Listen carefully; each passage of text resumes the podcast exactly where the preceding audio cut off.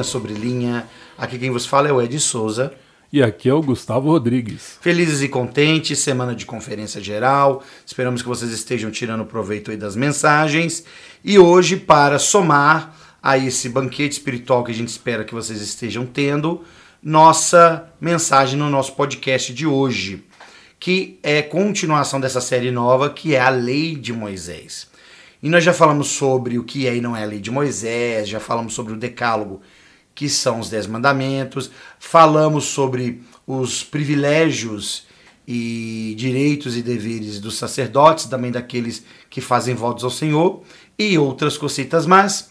E hoje nós vamos falar, talvez, né, Gustavo, sobre um ponto central da lei de Moisés e o que todo mundo, na verdade, lembra quando se fala da lei de Moisés, que é a lei de sacrifício e adoração. Então, neste podcast de hoje, a gente espera trazer essas informações de forma a elucidar alguns pontos obscuros para vocês, alguns pontos interessantes sobre a lei de sacrifício de animais e também o que o Senhor exigia do seu povo em relação à verdadeira adoração. Então, se vocês estão preparados, bora começar. Você sabe que o Rodrigo Silva e a Aline estão fazendo uns programinhas juntos, né? Aí eles dois fazem isso. Os dois? Os dois fazem. Mas E é muito bom o canal dele. Fica Não. uma dica aí. Assim, não, com De- dele e dela, né? que- Os dois. É, a Aline, Israel gente, a é, Aline. é isso. A Israel com a Aline. A Aline, ela é brasileira, é, que mora hoje em Israel. é- Ela é de, de religião né, judaica. E ela, mesmo assim, ela, ela é guia turística lá. Então, ela criou um canal em que ela fala sobre pontos turísticos e curiosidades sobre a Terra Santa, diretamente relacionados com a Bíblia. Então, para quem quer saber, conhecer esses locais icônicos da Bíblia e algumas curiosidades, por exemplo, Silvinho, na época de Jesus era alcoólico, pode consultar ah, o canal dela lá que eu acho que é altamente recomendável. Ela não está me pagando um tostão para falar isso, ela nem me conhece. Mas meu nome já foi pro Muro das Lamentações, já o do Gustavo também, né, Gustavo? É, ela, ela, o pessoal manda os nomes, né? Pra, pra ela lá. No, no- e aí ela, ela leva, né? Cada vez que o canal atinge uma marca lá de números de inscritos, e ela coloca, é uma tradição, né? Colocar os nomes ou as preces ali na- nas frestas do, Muro da Lamentação. É bacana da parte dela, é uma atitude interessante. Ah, e o Rodrigo Silva também, ele tem um canal dele, né, o Rodrigo Silva Arqueologia. Eu gosto muito quando ele fala sobre aspectos arqueológicos. né? Quando ele fala sobre aspectos teológicos, eu não gosto muito não, porque ele né, tende a ser tendencioso para a religião dele, então... Mas é, mesmo assim, quando ele fala de arqueologia, é interessante, então, para alguns de vocês também. E curio- curiosidade, ele é Belo Horizontino. É mesmo? O Rodrigo Silva, ele é de Belo Horizonte. Sabia. Nascido e criado aqui. Ele tem uma série lá no canal dele sobre essa parte do êxodo. Ah, muito sim. boa. Ele, ele gravou lá no Egito. Isso. Ele fala sobre os faraós, sobre uma série de questões, explicando partes ali do êxodo que vale a pena. Tá, mas aí eu preciso esclarecer um detalhe. É, sim, é ele que faz, mas não é por ele. Ele faz pela pelo programa Evidências, Ah, sim. que é um programa muito bom, né, de um determinado canal que eu não vou lembrar qual é agora, mas tem vários episódios e esses episódios são assim muito bons porque ele fala sobre uma variedade de assuntos. E esse do, do Egito, é, especial Egito, eu gostei, temporada especial Egito, eu gostei muito, porque realmente ele está em loco e ele vai trazendo as curiosidades na medida que ele vai mostrando os locais, assim, então é muito bom. É um, é uma- um tipo de material proveitoso para todo aquele que quer é, entender mais sobre arqueologia, é, atestando a veracidade da Bíblia nas próprias palavras dele. É, o canal chama Evidências. Isso, isso. E porque ele tem esse e tem o dele. O canal do Rodrigo Silva é um canal assim. Quando, ele, quando é o Rodrigo Silva Arqueologia, ele fala muito sobre arqueologia, mas ele está falando muito sobre teologia ultimamente. Então, e os vídeos dele são muito longos 35, 40 minutos. E, e no YouTube hoje em dia eu estou gostando de ver coisas assim no máximo de 20. Então não tenho visto muito, mas até sobre os Eternos ele falou outro dia lá. Então você tem que ver e filtrar. Mas esse do canal Evidências, pode entrar aqui, é só coisa boa, viu gente? Bom, vamos lá então. O que, que nós podemos falar sobre a adoração em Israel, o que o Senhor determinou para eles? Lembrando que eles eram um povo que vie- veio de uma cultura monoteísta foi inserido numa cultura politeísta, porque eles saem de Canaã, vão para o Egito como, como convidados, como hóspedes, apesar de não se misturarem é, com o povo egípcio nesse sentido, né, da, da adoração ao panteão egípcio, eles ainda assim estão inseridos nesse contexto. E com o tempo, evidentemente, eles perdem essa identidade religiosa deles.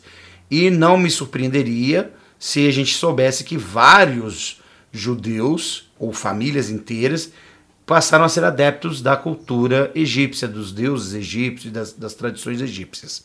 Então você tem esse povo saindo de lá, indo para um deserto e vivendo uma experiência totalmente nova, que é a experiência de um povo livre. E eles precisavam, a gente já falou isso antes, de se constituírem como nação. E é, a gente sabe que naquela época é, a religião e Estado era uma coisa só. Então, é, com Israel acontece a mesma coisa. Moisés entra como uma figura do legislador é, é, religioso é, e também o, o, eclesiástico, né, como queira, e também político. Então, a lei de Moisés tem os aspectos políticos que a gente vai tratar mais para frente e tem os aspectos religiosos, entre eles a lei de adoração. Então, quando você tem lá no Decálogo, né, Êxodo 20, o Senhor falando é, sobre os dez mandamentos, Primeira coisa de cara que a gente vê sobre o aspecto de adoração é quem adorar e como adorar.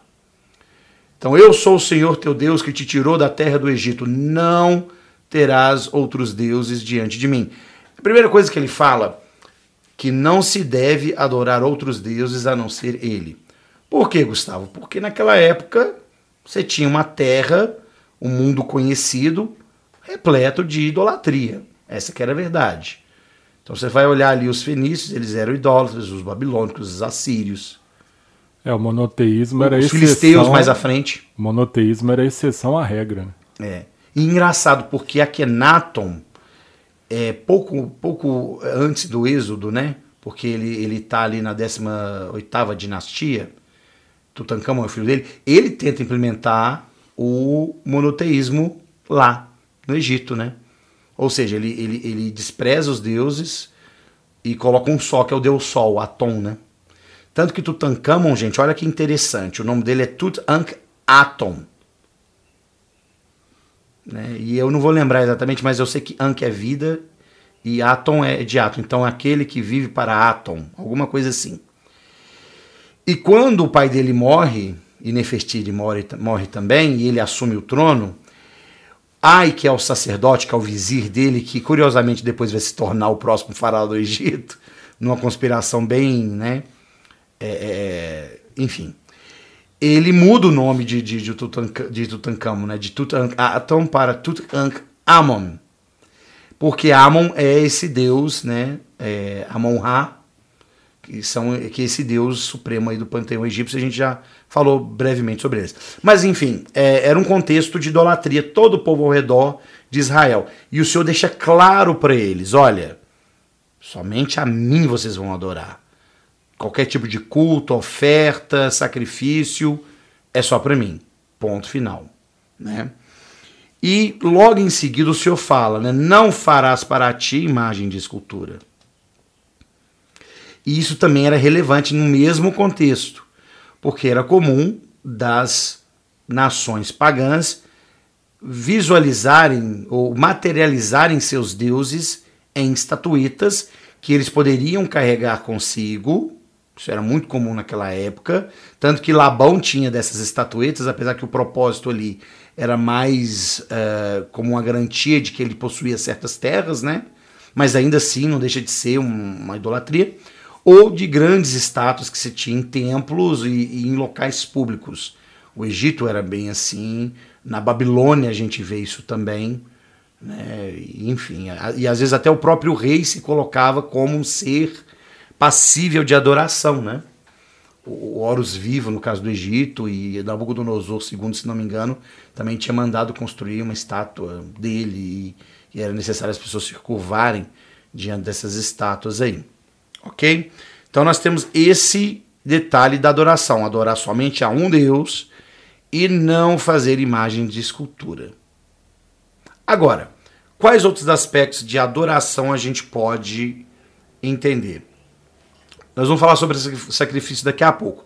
Também era proibido sacrificar outros deuses. Porque você não pode adorar outros deuses, então você não vai fazer sacrifício a outros deuses. A feitiçaria, qualquer tipo de magia negra também era proibido.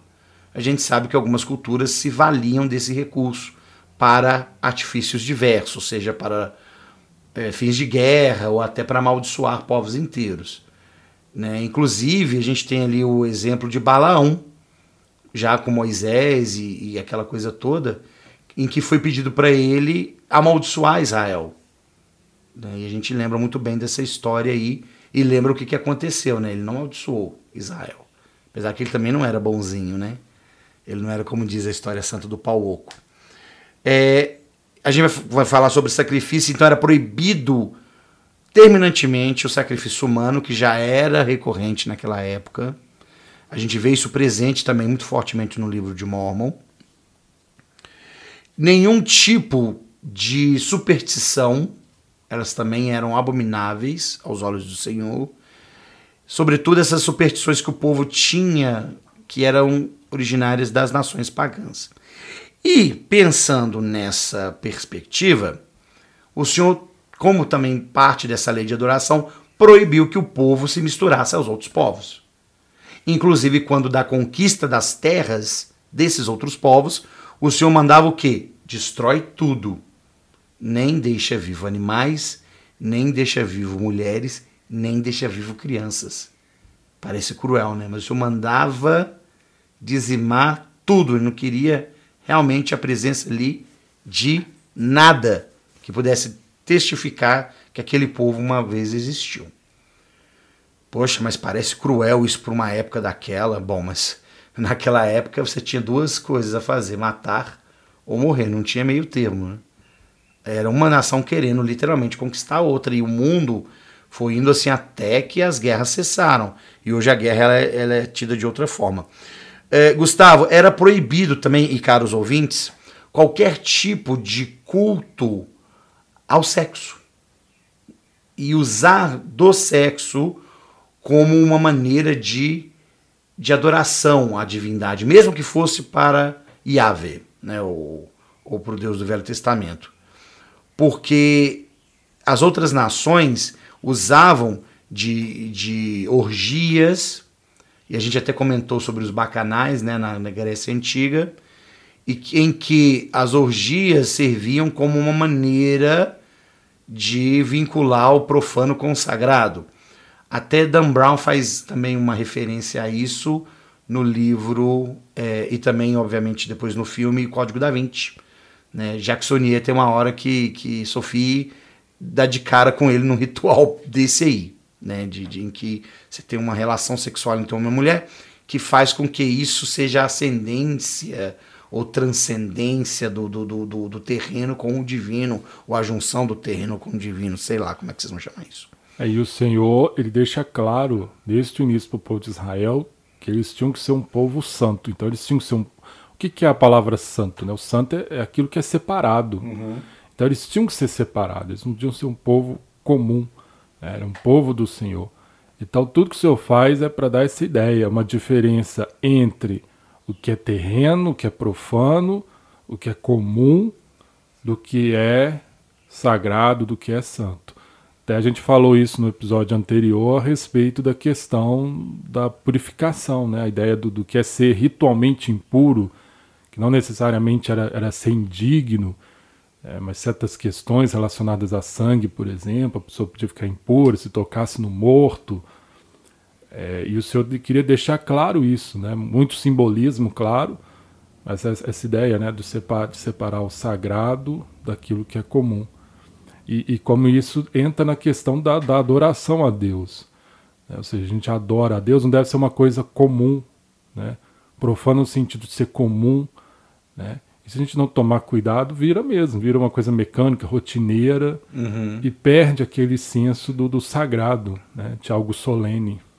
É, agora, é, quando a gente traz essa questão da lei da adoração para os nossos dias, a gente, a gente percebe claramente que se a gente também não toma cuidado com essa separação, apesar de que nós não devemos é, nos ausentar do mundo, porque até isso fisicamente é impossível, e nem devemos nos tratar com altivez, achando que somos melhores que nossos irmãos, né? Haja vista que o povo lá da cidade de Zaraímla fazia isso, né? Né? O povo lá, o Rameâmpito, né? Os oramitas. Os oramitas, isso mesmo. Eles se separavam ali, né?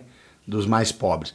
A gente não precisa fazer isso. Agora, é, a gente tem que ter um filtro espiritual bem limpinho, bem preparado para a gente entender aquilo que nos aproxima do sagrado ou aquilo que nos torna profanos, usando uma linguagem assim mais né, adequada para o nosso contexto agora.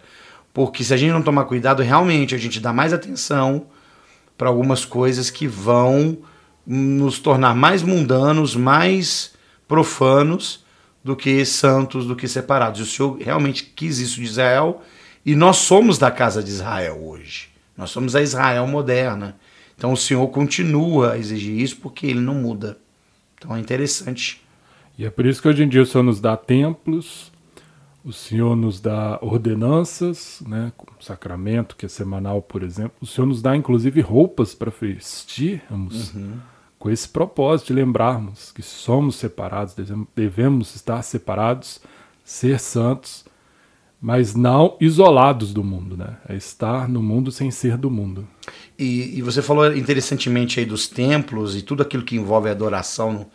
Eu fico imaginando, né? Hoje é, é, é, a gente tem muitos templos sobre a Terra, né? E, e, muitos outros templos a serem anunciados, já anunciados em, em determinadas etapas de, de, de construção, de planejamento. E tudo isso para o Senhor é, nos ver mais próximo dele. Olha como que a gente consegue notar a misericórdia de nosso Deus em querer que nós nos tornemos cada vez mais santos, né? é, permanecer em lugares santos. A nossa casa é um lugar santo, a capela também é um lugar santo, os templos são lugares santos. E todo local que a gente estiver com o Espírito Santo será um local santo também. Então, no nosso local de trabalho pode ser um local santo se eu for uma pessoa que buscar cultivar o espírito comigo, e na escola, em qualquer ambiente, na praça de alimentação de um shopping, não importa o local, desde que eu esteja com o espírito. E o Senhor espera isso de nós. Ele não quer que nós nos apartemos de nossos irmãos, até porque precisamos estender a, o amor e misericórdia do Salvador a todas as criaturas como ele estende a nós. Mas precisamos adorar da forma verdadeira. E aí, vamos voltar lá para João 4, quando o Senhor tem aquela entrevista com a mulher samaritana, quando ele fala sobre, sobre adoração, né? Que ela começa a questionar ele em alguns aspectos, e ele fala sobre essa questão de adorar, né? Porque ela fala, né? Olha, aqui, você veio aqui no poço de Jacó, que nós temos esse poço aqui, desde tanto aqui. E aí o Senhor fala, né? Aí ela, ela fala do Monte Gerizim, né? Que Isso. Era, era, era, o local onde ficava ali o templo dos samaritanos. Ela questiona porque os judeus falavam que né, o templo e a adoração está focado em Jerusalém. E ele fala né, que nem em Monte, no Monte Gerizim, nem em Jerusalém, mas que o Pai procura né, os verdadeiros adoradores, né? aqueles que o adoram em espírito e em verdade. É, o Senhor validou o templo de Jerusalém, isso é fato. Em vários momentos a gente vê isso nas Escrituras. Agora, ele falou de uma coisa interessante, da verdadeira adoração. Porque Deus é espírito, no sentido de que ele é espiritual.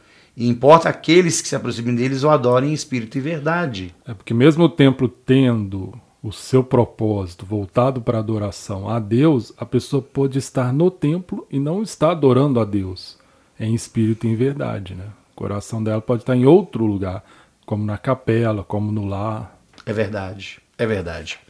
Muito bem. Então, toda essa parte de adoração da lei de Moisés né, já era algo praticado pelos, pelos israelitas, pelos hebreus, mas que foi intensificado ali em forma de lei, conforme a gente vê ali no Pentateuco. Então vamos lá para a cereja do bolo desse episódio, que é a lei de sacrifício. Primeiro, relembrar aqui a todos nós que essa lei não é nova. Isso já era praticado com Adão e Eva desde aquela época. Basta você ler lá Moisés 5, Moisés 5, 6, Moisés capítulo 5. Isso, obrigado. Que é até mencionado né, nos templos e tudo. Então, isso já era ensinado lá. E a gente vê né, Adão fazendo isso, a gente vê Abel fazendo isso, a gente vê Noé fazendo isso, a gente vê eh, Abraão fazendo isso. Então, olha, a lei de sacrifício de, de animais não era nenhuma novidade, já está ali. No livro de Mormon, lei faz várias vezes, né? Sacrifícios ali. Então, é, essa lei de sacrifício de animais já existia. Agora, é claro que com a lei de Moisés você vai ter ali não só uma explicação do porquê daquela lei, mas também um aprofundamento maior e uma divisão em, em vários aspectos que a gente gostaria de tratar hoje com vocês. A gente vai deixar alguns links aqui para vocês consultarem, mas é, já de cara eu digo que vocês podem depois consultar o Manual do Velho Testamento, o primeiro manual, né, aquele, o Manual 1. É, lá você tem é, os sacrifícios e ofertas da lei mosaica em duas páginas, explicando direitinho tudo isso que nós vamos falar aqui, caso você queira entrar um pouco mais em detalhes, ok? Então vamos lá, Gustavo. Eu acho que eu falei demais hoje, então eu vou deixar agora você tomar parte maior agora e eu vou fazendo aqui os devidos acréscimos conforme a situação se fazer necessária. Então, vamos falar então sobre a lei de sacrifício de animais. Tudo bem. Então, é, como você falou, tinham os tipos de sacrifício previstos de acordo com a lei. E quem te, deveria fazer esses sacrifícios, né? Exato. Então o Senhor deu bem detalhado, né? O que deveria ser ofertado, como deveria ser o procedimento, inclusive a ocasião em que isso deveria ser feito. Então nós temos, por exemplo, né, começando a oferta queimada, quem quiser conferir lá em Levítico capítulo 1, Levítico capítulo 6, de 9 a 13, fala a respeito desse tipo de oferta. Né? Que é exatamente aquela ordenança que você comentou que os patriarcas faziam, aí de Adão até Jacó, a oferta queimada. É, deveria ser um animal primogênito, e o animal podia variar de acordo com a condição social, os bens que a pessoa possuía. É, é, poderia ser ofereci, oferecido um bezerro, uma cabra, é, carneiro, né, rolinhas, pombinhos, né? E o propósito era. E o boi também, podia ser o boi também. O boi, né? É, o boi era o maior de todos. E, e tem. Né, depois a gente detalha quem tinha que oferecer esse boi. Mas podia ser qualquer um desses animais que você mencionou. E não podia ter mancha, né? É, não podia ser mancha, né? É aquele simbolismo. O propósito, como fala lá é, Moisés, capítulo 5, versículo 7, né? a semelhança do sacrifício né? do unigênito de Cristo. Ele era oferecido regularmente, é, de manhã e à tarde, no sábado, aí era uma porção dobrada, eu achei interessante. Na Lua Nova, aí era mensalmente. Falei boi, mas é bezerro, nova. tá? Desculpa. É o bezerro, é, que tá aqui. É o filhinho do boi, né? é, e tinha que ser um macho. Nesse caso, um tinha macho. que ser macho, sem defeito, e, e, e, originalmente tinha que ser o primogênito. Que é o bezerro, o bezerro cevado que eles falam, né? Isso, é exatamente, é.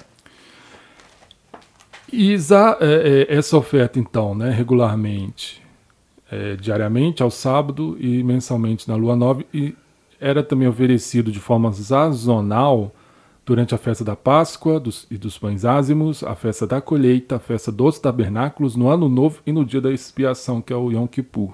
É, agora, nesse dia no Yom Kippur tinha o bode expiatório também, né? Que era, eram dois bodes, né?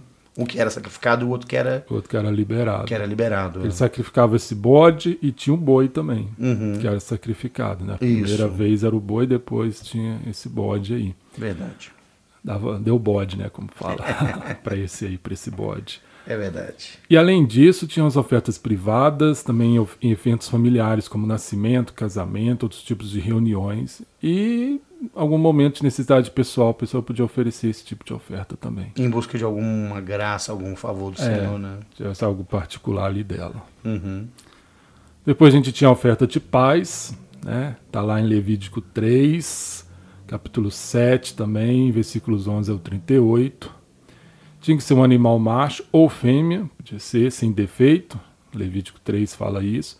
E aqui restringe, né, quais são os animais que pode usar. Não é qualquer animal mais, é, né? não é qualquer. Tinha que ser um gado, podia ser o gado, ovelhas ou cabras, mas nenhuma ave ou outro substituto. Então tinha que ser específico, não podia ser uma rolinha, por exemplo. Não podia mais, é. É, o animal deveria.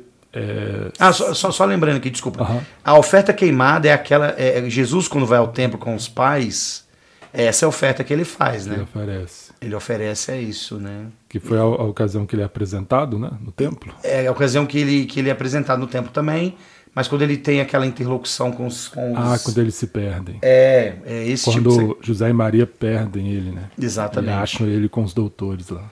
É, e, e, e aí é importante a gente dizer, pessoal, que.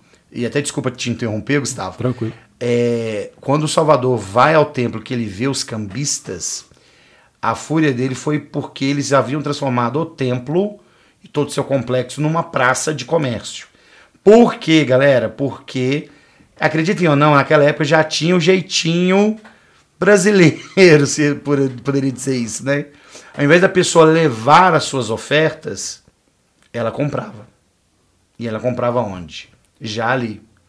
Então já tinha as pessoas vendendo os pombinhos, as rolinhas, os animais, e você podia comprar na hora, você podia, porque era uma peregrinação que se fazia, né, para Jerusalém, e que a pessoa às vezes não precisava levar consigo. Ali ela podia comprar, então isso enfurece, um dos motivos é isso que enfurece o Salvador. É, inclusive, deveria ser uma sujeira, a não ser que eles mantivessem assim, bem limpo. Mas Não, era uma sujeira e um barulho. barulho, não, devia ser uma zoeira. É, gente falando, bicho berrando. Imagina o, o terreno do templo assim. Né? É, cara, eu vou confessar pra você que é, eu já vi bagunça assim Ah, em Campinas. Mas Bem imagina, parecido. animais. É, só faltava Né? animais, mas o resto todo tinha. Comércio, gente falando alto e por aí vai. É, pra ver que não precisa dos animais, né? É, os animais são os menores o problemas. bicho homem é o que dá mais trabalho. Exatamente. Mas por favor, continue, Gustavo. Então É, podia ser. é- é- essa oferta de paz, é, o animal, ele, a carne dele, né, era servida é, numa refeição sacrificial. Uhum. A gordura e as porções internas eram queimadas sobre o altar. né, interessante. Uma parte específica era dada aos sacerdotes e o restante podia ser usado no, no jantar especial. Inclusive, é esse, essa treta que acontece com os filhos de Eli, não é? Que eles começam a roubar é, o sacrifício que o povo dá e pegar uma parte mais substancial, maior do que eles tinham direito, né? É. Tinha o propósito né, de ser uma oferta de agradecimento a Deus pelas bênçãos, também oferta de votos, para fazer ou renovar um voto, um convênio, é, uma oferta voluntária, é, aí é, sugere também uma questão de, de aliança, de convênio, né, com responsabilidades e consequências específicas, e era oferecida especialmente pelos, pelo pecado para todas as pessoas, no caso do dia da expiação. Então era feita essa, essa oferta com o propósito né, da expiação dos pecados do povo. E também ofertas particulares e pessoais. né, na maioria das vezes nas festas previstas aí no- para os israelitas, né, que o Senhor colocou. Uhum. Aí nós temos a oferta pelos pecados, aí era um animal macho ou fêmea sem mancha. A oferta era de acordo também com a posição do oficiante, do perdão, do ofertante. Então dependia ali das posses, né, da condição social dele. Mas também restrito a alguns animais específicos, Também. né? Por exemplo, o sacerdote oferecia é, um cordeiro ou um bode, Não, ele oferecia, um- na verdade, era o bezerro. um bezerro. Era, ele oferecia o maior. O, o, o príncipe oferecia um, um- aqui uma cabra, né? Na verdade seria um macho, então um bode, Não, mas nesse caso podia ser macho ou fêmea. macho ou fêmea. É, então podia ser a cabra ou podia ser o bode, tanto faz. Ah, então a cabra ou macho. É, aqui, nesse caso aqui é interessante de notar isso, que embora todos os sacrifícios apontem para Cristo, nesse era permitido ser uma fêmea também.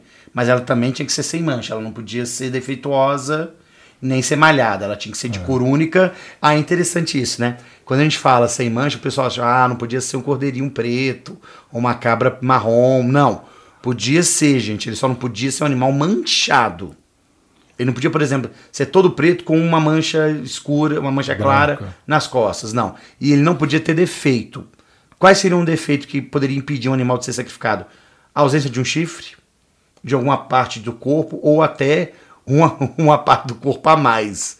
Uma pata a mais que podia acontecer. E esses animais eles não podiam se- ser ofertados para ofertas, assim. Osso quebrado também. não Osso podia. quebrado não podia. Porque era o simbolismo de Cristo. E é interessante, porque Cristo não teve os seus ossos quebrados. Isso. E era um costume Não quebrar os ossos romano, né? Para ajudar é, é, ali o, o crucificado a acelerar o processo da morte, porque a crucificação era uma agonia que durava horas até Uhum. a pessoa morrer. Então eles quebravam geralmente o pé, a perna né, da pessoa para que ali o peso acabasse que a pessoa morria mais Isso, rápido. isso. E os soldados não conseguiram fazer isso com Cristo. Ele morre sem ter os seus ossos quebrados. Então é um simbolismo também do Salvador. Verdade. Por favor, continue.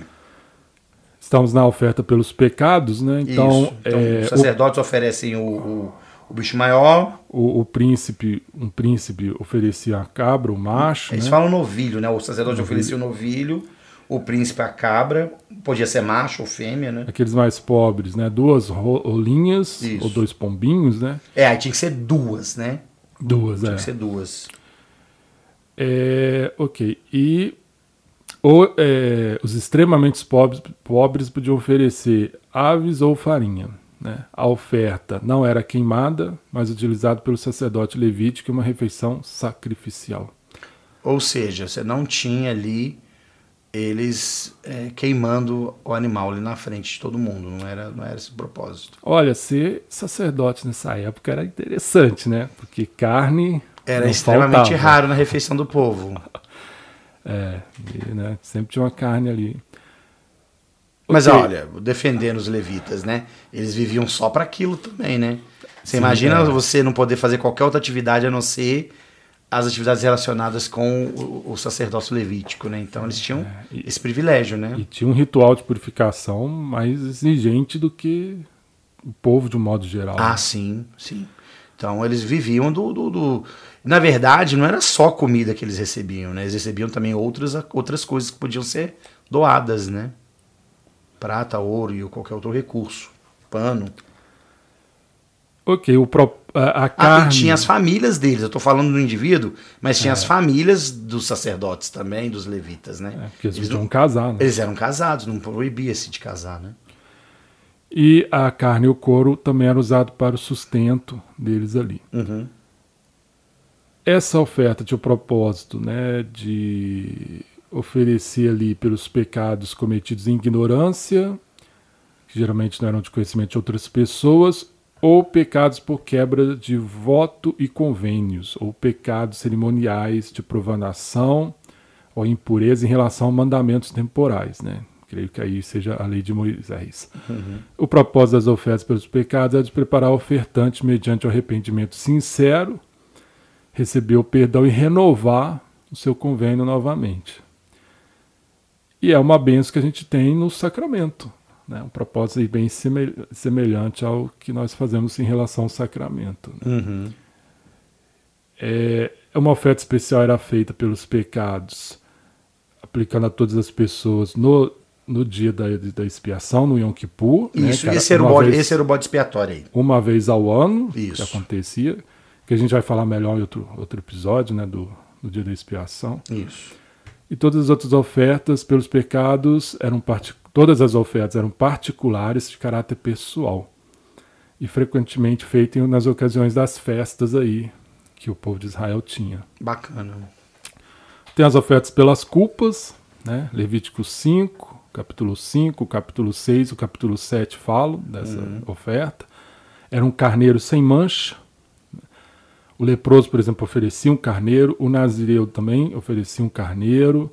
As ofertas eh, pelas culpas eram oferecidas. Não, desculpa, o carneiro sem mancha e tal. Mas tanto o leproso quanto o nazireu ofereciam cordeiro.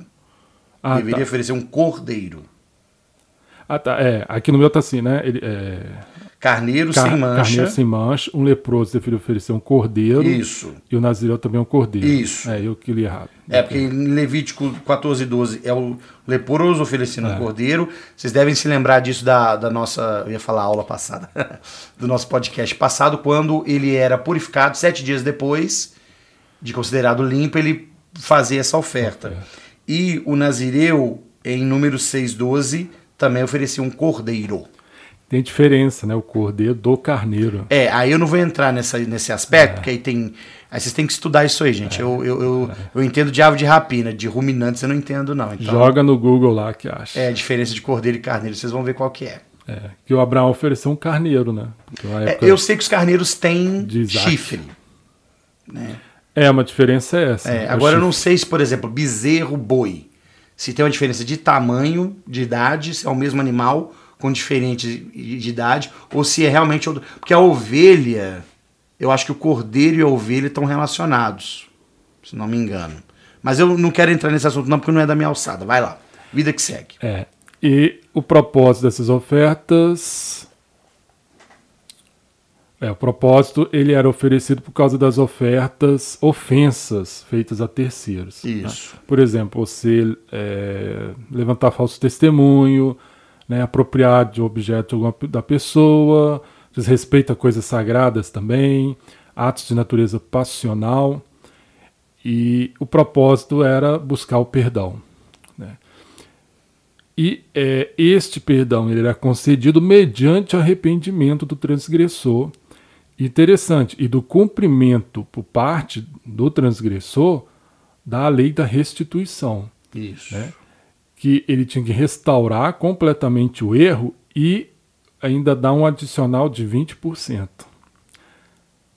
Era uma oferta feita pelas culpas, de forma particular, tinha um caráter pessoal, e também nas, nas ocasiões das festas previstas aí para o povo de Israel.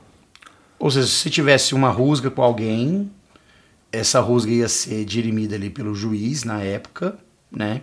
E determinava que você, além de restituir, se fosse o caso, o prejuízo do outro, você também fazia essa oferta para o tabernáculo.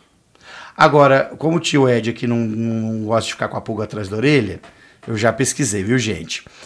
Cor- Carneiro é um animal adulto, cordeiro é um animal até um ano de idade. Então é o mesmo animal, são ovinos, tá, gente? Não é porque tem ovo, não, é porque tem os bovinos, eles são os ovinos, tá? Quem quiser depois estudar o reino, que é o reino animal, o filo, que é o filo cordata, aí vocês podem estudar isso tudo depois, que vocês vão chegar lá na, na família, no gênero, na classe, mas não é o caso agora, tá? Vamos lá. O- Ovinos não é o nome científico do ovo. né? Não, e na época de Páscoa, hein? É Você mesmo. fala em ovinos, né? Fica aquela coisa. Ma- é, é- uma coisa é por isso que o carneiro tinha chifre. É, porque ele era um animal, maduro. e tal, o chifre já desenvolveu. né? Isso. E é interessante essa diferenciação, né? Se, por exemplo, no caso, é oferecido de um modo geral um carneiro, porque era um animal já maduro, e no caso do nazireu e do leproso, um animal mais jovem. Quer dizer, talvez era mais barato, né? Porque no caso do nazireu e do leproso era ou uma renovação de um voto, ou de alguma coisa que, por exemplo, se o nazireu trocasse no morto, ele tinha que se purificar, e no final da purificação ele tinha que oferecer esse sacrifício, né? E o leproso também, então não era pela culpa, né?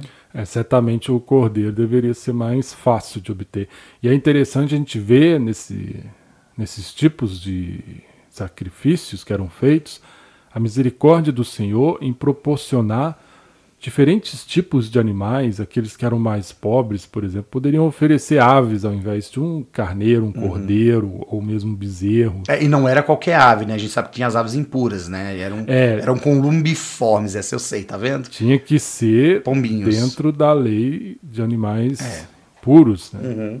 Então não adiantava pegar lá, sei lá, um, Um corvo, né? um corvo, né? Uma águia, um abutre, que era Ah, considerado animal Um imundo. Né? avestruz, acho que também era. né? Sim, sim. Ir lá e sacrificar, né? Isso mostra que o, o, o Senhor é misericordioso e, entende as condições de cada um. Ele não vai exigir uma coisa que alguém não seja capaz de cumprir, onde só alguns privilegiados da elite vão poder ser capazes de fazer. Então o Senhor é justo, isso fica evidenciado aqui. É, mas infelizmente, tanto lá como cá, tanto outrora como atualmente, é, havia e há pessoas que se jactam, né, se orgulham de ofertar ah, coisas mais certeza. caras do que outros, né? A gente vê isso, por exemplo, com Cristo, né, quando aquela viúva deu tudo que ela tinha lá por tesouro, né?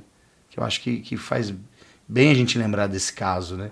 Ela, é, os outros deram do que sobrava. Eu acho isso, essa lição interessante. E ela não, ela deu tudo que ela tinha. Então você vai falar mais tarde sobre a verdadeira lei de sacrifício. O que, que o Senhor realmente exige de nós, né? O que todo mundo pode dar. Aí o Senhor ressalta isso com, a, com, a, com essa mulher, né? Ele destaca a atitude dela. Fala, ela deu tudo que tinha, os outros do que sobravam. Uhum. Então é interessante, né? A maneira do Senhor ver as coisas. Então vamos lá, já falamos da oferta pelo pecado, pela culpa, que são diferentes. É. E agora vamos lá, oferta de manjares. Manjares, achei bem interessante essa, né? Tá lá Êxodo 29, Levítico capítulo 2, capítulo 7 também, Números capítulo 15, fala dessa oferta. Era ofertado pão não levedado, ou seja, não fermentado. Por é, que o fermento tinha uma conotação é, né? O fermento, nessa época, a época da Páscoa também, o pão tinha que ser não fermentado, era a ideia que o fermento ele é uma ação biológica ali. Então, ele é um símbolo de corrupção. Uhum. Então, nesse sentido, ele é tirado. Permitia-se apenas alguns poucos ingredientes misturados com a farinha, que era sal, óleo e incenso. Mel e fermento eram proibidos né? E o pão podia ser cozido ou frito de diversas maneiras.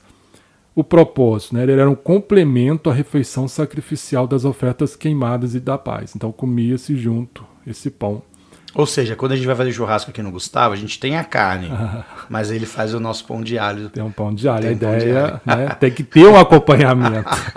é. Ai, nada a ver. o senhor já previu aí um acompanhamento. Ó, e era né? de cheiro suave, o senhor. Eu gosto quando ele fala isso, né? Das ofertas queimadas, né? Exato, era uma coisa boa. É, e até hoje é, né? É, com certeza. Vamos lá.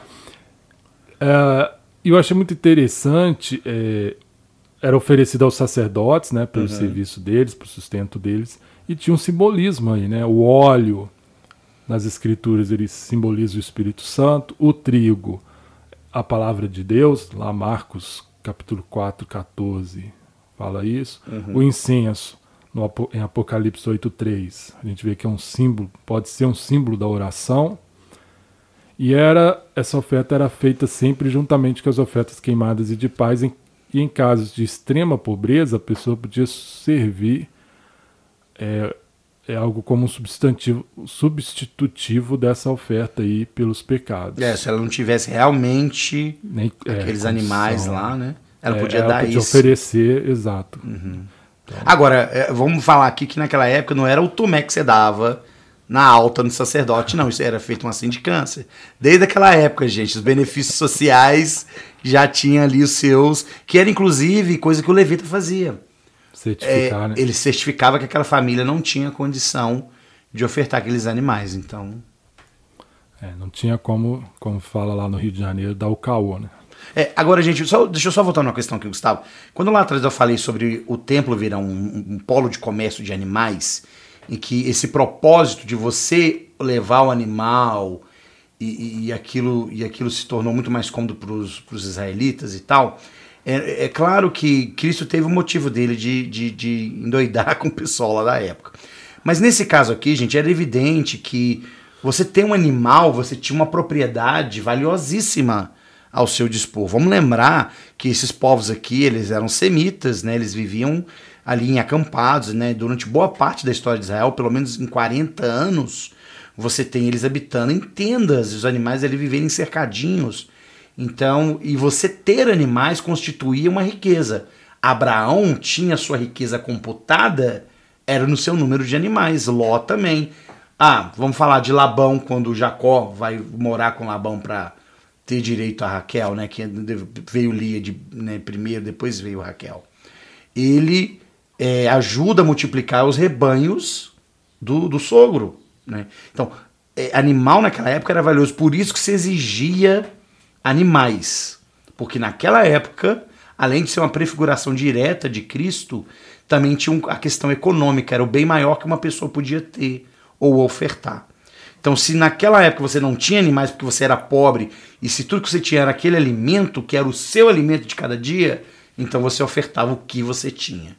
Mais uma vez corroborando aquilo que o Gustavo falou mais cedo, da misericórdia ampla de nosso Deus em estender para todos a possibilidade de ofertarem, né? seja por qual motivo fosse. Por favor, Gustavo, continue.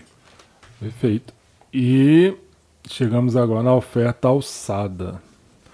Essa oferta pode ser vista lá em Êxodo 29, Levítico capítulo 7, Números capítulo 18. Era feita com a espádua direita do animal e a oferta do movimento era feita com o seu peito, né? Uhum. Dados ao sacerdote em pagamento pelos serviços prestados. É, ou seja, era uma banda do animal Era somente, uma parte. Né?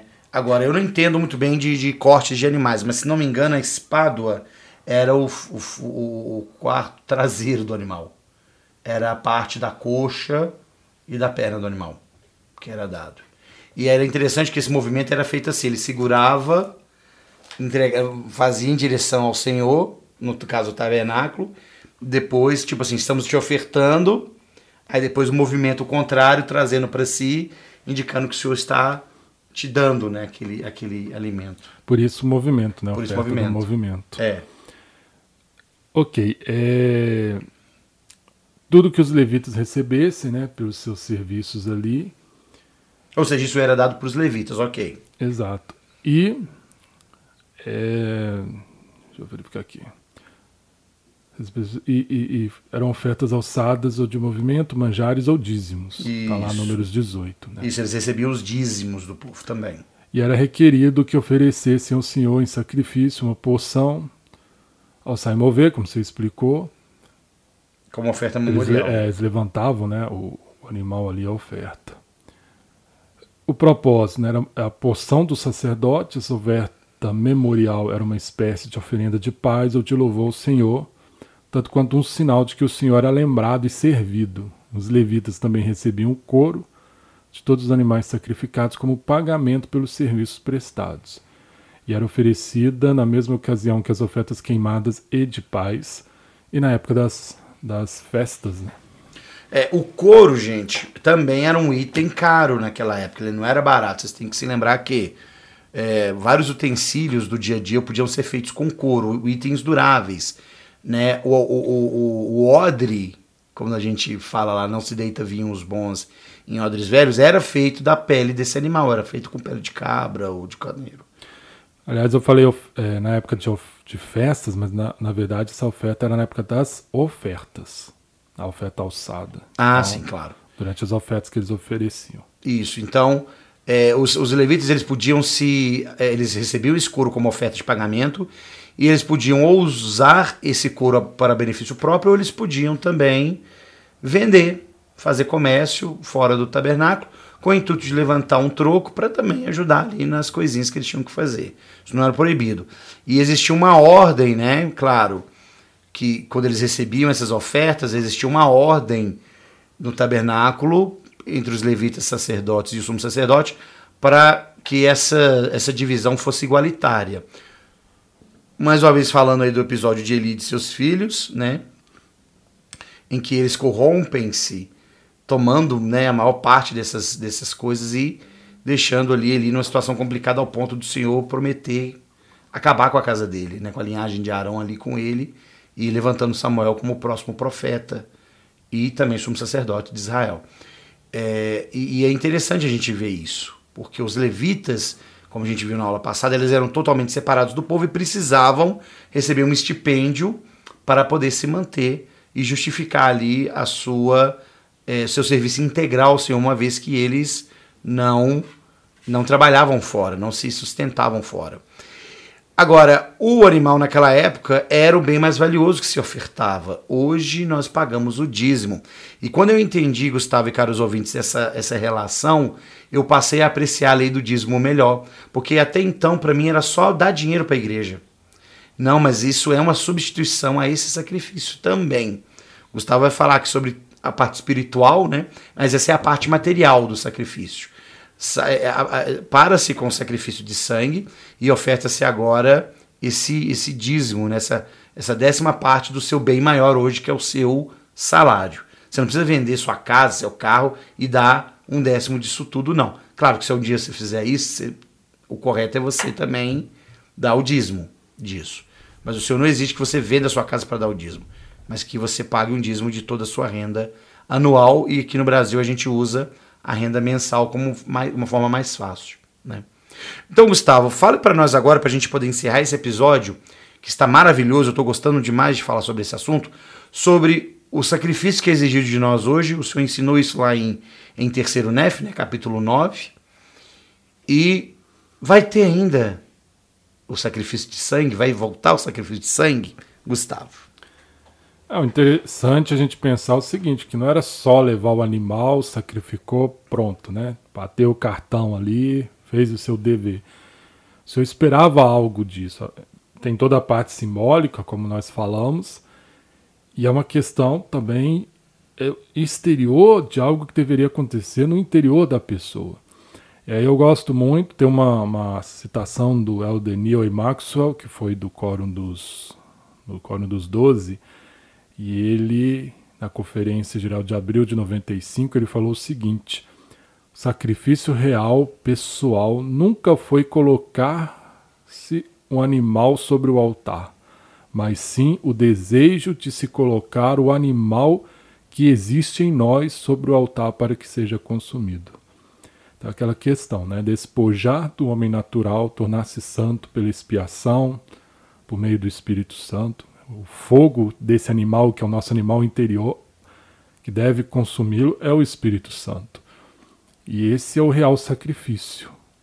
O sacrifício do animal é uma demonstração externa desse compromisso. Então, esse sacrifício, como nós falamos, pelos pecados, ele tinha o requisito do arrependimento. E é o mesmo hoje, por exemplo, com o sacramento. Não é só comer um pedaço de pão e um gole de água. Tem um propósito ali. E como você citou, terceiro NF 9, de 19 a 20, o Senhor falou isso, né? E vós não me oferecerás mais um derramamento de sangue? Sim, vossos sacrifícios e holocaustos cessarão, porque não aceitarei qualquer dos vossos sacrifícios e holocaustos. E oferecer-me-eis como, um sacrifício, como sacrifício um coração quebrantado um espírito contrito. E lá na seção 59, versículo 8, o Senhor falta falar isso: oferecerás um sacrifício ao Senhor teu Deus em retidão, sim, um coração quebrantado, um espírito contrito. Então, este é o sacrifício que o Senhor quer de nós. Né? Assim que a gente deixa o nosso animal interior queimar sobre o altar. É tendo um coração quebrantado, um espírito contrito. É arrependendo e estando disposto né, a cumprir os mandamentos do Senhor. Agora, uma coisa muito interessante, isso aqui me intrigou muito na época que eu li, é o profeta Joseph Smith. Está lá Ensinamentos do Profeta Joseph Smith, páginas 167 e 168. E eu vou ler porque eu acho interessante as palavras dele, como ele fala, né? E ele diz o seguinte: em geral, supõe-se que os sacrifícios foram inteiramente abolidos quando se ofereceu o grande sacrifício, isto é, o sacrifício do Senhor Jesus Cristo, e que no futuro não haverá necessidade da ordenança do, do holocausto. Mas os que afirmam isso, sem dúvida alguma, não estão informados dos deveres, privilégios e autoridade do sacerdócio, nem estão a par dos profetas.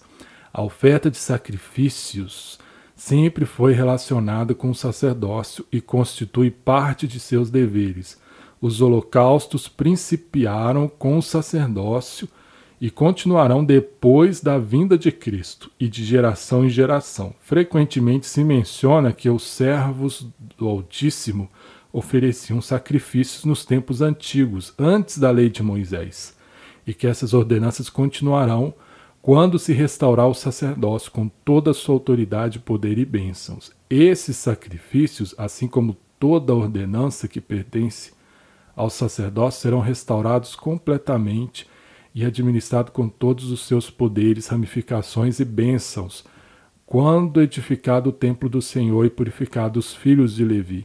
Isso sempre existiu e sempre existirá quando os poderes do sacerdócio de Melquisedeque forem suficientemente revelados. Do contrário, como se efetuará a restauração de todas as coisas de que falam os santos profetas, não se deve pensar que de novo se estabelecerá a lei de Moisés, com todos os seus ritos e variedades de cerimônias, porém continuarão as coisas que existiram antes dos dias mosaicos, ou seja, os sacrifícios.